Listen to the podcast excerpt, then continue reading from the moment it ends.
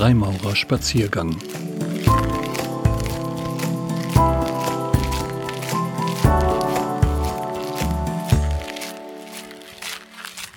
Freimaurerei im Wandel der Gesellschaft.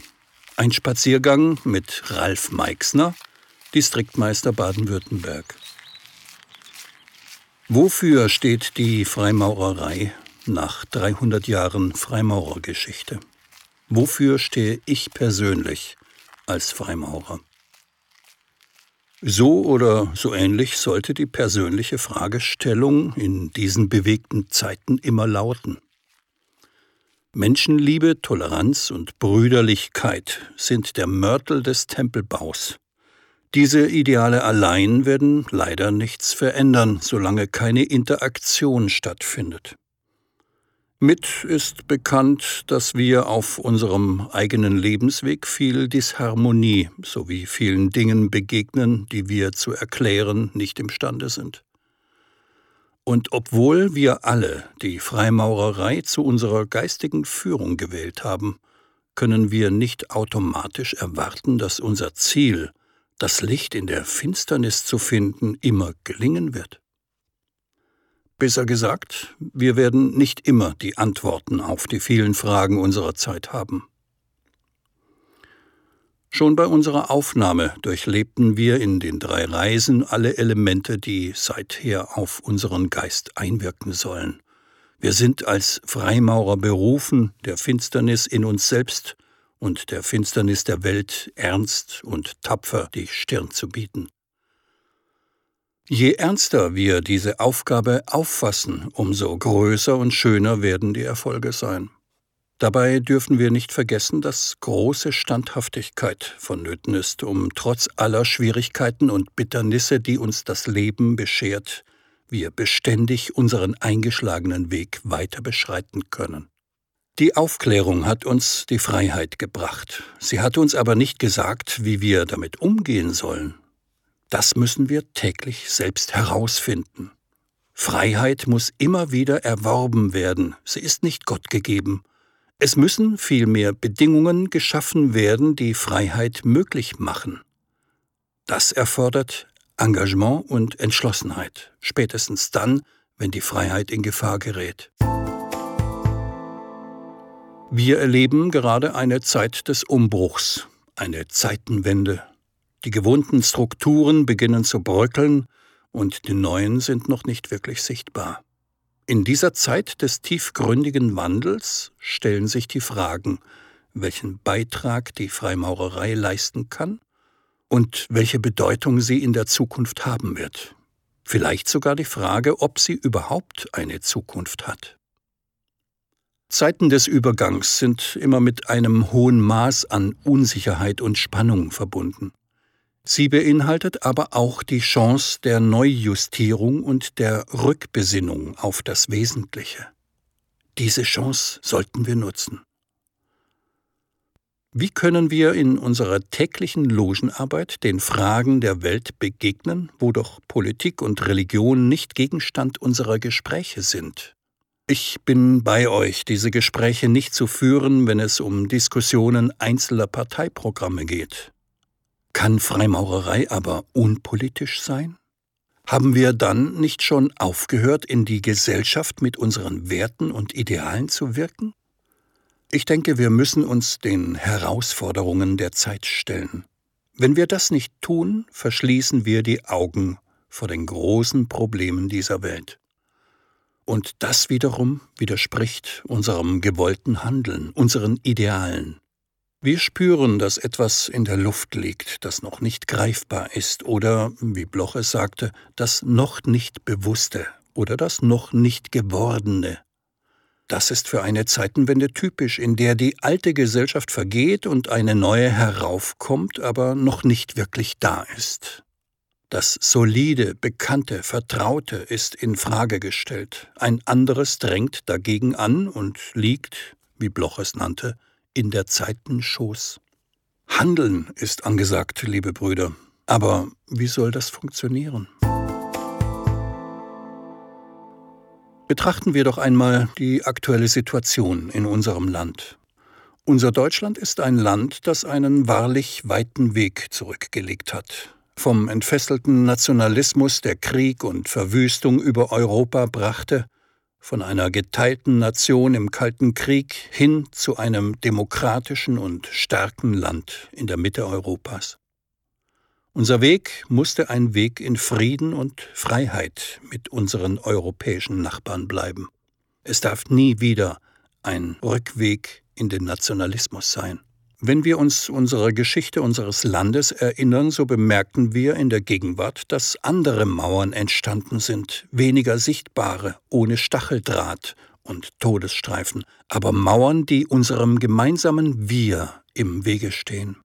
Dabei sind Mauern zwischen unseren Lebenswelten entstanden, zwischen Stadt und Land, online und offline, arm und reich, alt und jung, Mauern, hinter denen der eine vom anderen kaum noch etwas wahrnimmt. Und ich meine auch die Mauern aus Entfremdung, Enttäuschung und Wut, die bei manchen so fest geworden sind, dass Argumente der Humanität nicht mehr hindurchdringen. Hinter diesen Mauern ist tiefes Misstrauen. Deshalb haben wir Freimaurer die Pflicht, in unseren unterschiedlichen gesellschaftlichen Funktionen diesem Misstrauen mit einer ehrlichen Erinnerungskultur zu begegnen. Ein Land, das in seinem Grundgesetz im Artikel 2 ein so hohes Gut verankert hat wie erstens jeder hat das Recht auf die freie Entfaltung seiner Persönlichkeit, soweit er nicht die Rechte anderer verletzt und nicht gegen die verfassungsmäßige Ordnung oder das Sittengesetz verstößt. 2. Jeder hat das Recht auf Leben und körperliche Unversehrtheit. Die Freiheit der Person ist unverletzlich.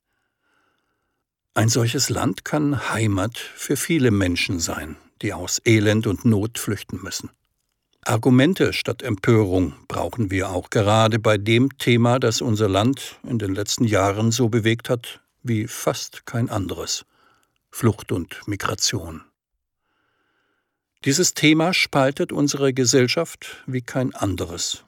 Was für die einen kategorischer humanitärer Imperativ ist, wird von anderen als angeblicher Verrat am eigenen Volk beschimpft. Menschlichkeit, also das Leid anderer zu sehen und zu erkennen und situationsadäquat Hilfe zu leisten, steht hinter diesem Begriff. Die Not von Menschen, darf uns Freimaurern niemals gleichgültig sein. Wie lautet es in unserem Ritual? Geht hinaus in die Welt und bewährt euch als Freimaurer. Wehret dem Unrecht, wo es sich zeigt. Kehrt niemals der Not und dem Elend den Rücken. Seid wachsam auf euch selbst. Dies alleine sollte Auftrag genug für jeden von uns sein. Und wenn da jemand sagt, ich fühle mich fremd im eigenen Land, dann können wir nicht antworten, tja, die Zeiten haben sich halt geändert.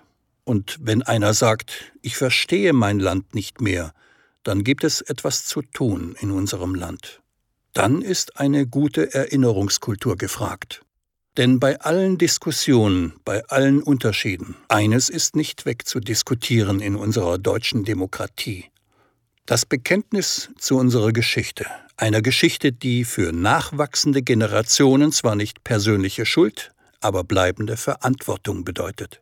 Die Lehren zweier Weltkriege, die Lehren aus dem Holocaust, die Absage an jedes völkische Denken, an Rassismus und Antisemitismus, all das gehört zu Deutschland. Wenn dieses bewusste Erinnern gelebt wird, dann werden viele wieder verstehen. Denn verstehen und verstanden werden, das will jeder. Und das braucht jeder, um sein Leben selbstbewusst zu führen. Verstehen und verstanden werden, das ist Heimat. Ich bin überzeugt, wer sich nach Heimat sehnt, der ist nicht von gestern. Im Gegenteil, je schneller die Welt sich um uns dreht, desto größer wird die Sehnsucht nach Heimat.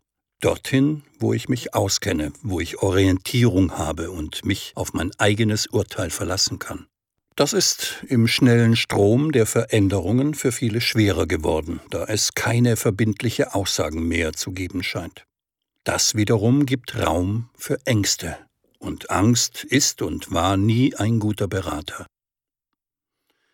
Deshalb glaube ich, dass Heimat in eine gute Zukunft weist, jedoch nicht in die Vergangenheit. Heimat ist ein Ort, den wir als Gesellschaft gemeinsam schaffen. Heimat ist der Ort, an dem das Wir Bedeutung bekommt. Das Wir muss bleiben und das wird bleiben. Das wird bleiben, weil es nicht die Besserwisser und Meckerer sind, nicht die ewig Empörten und nicht die, die ihre tägliche Wut auf alles und jeden pflegen. Nicht diese Menschen prägen unser Land.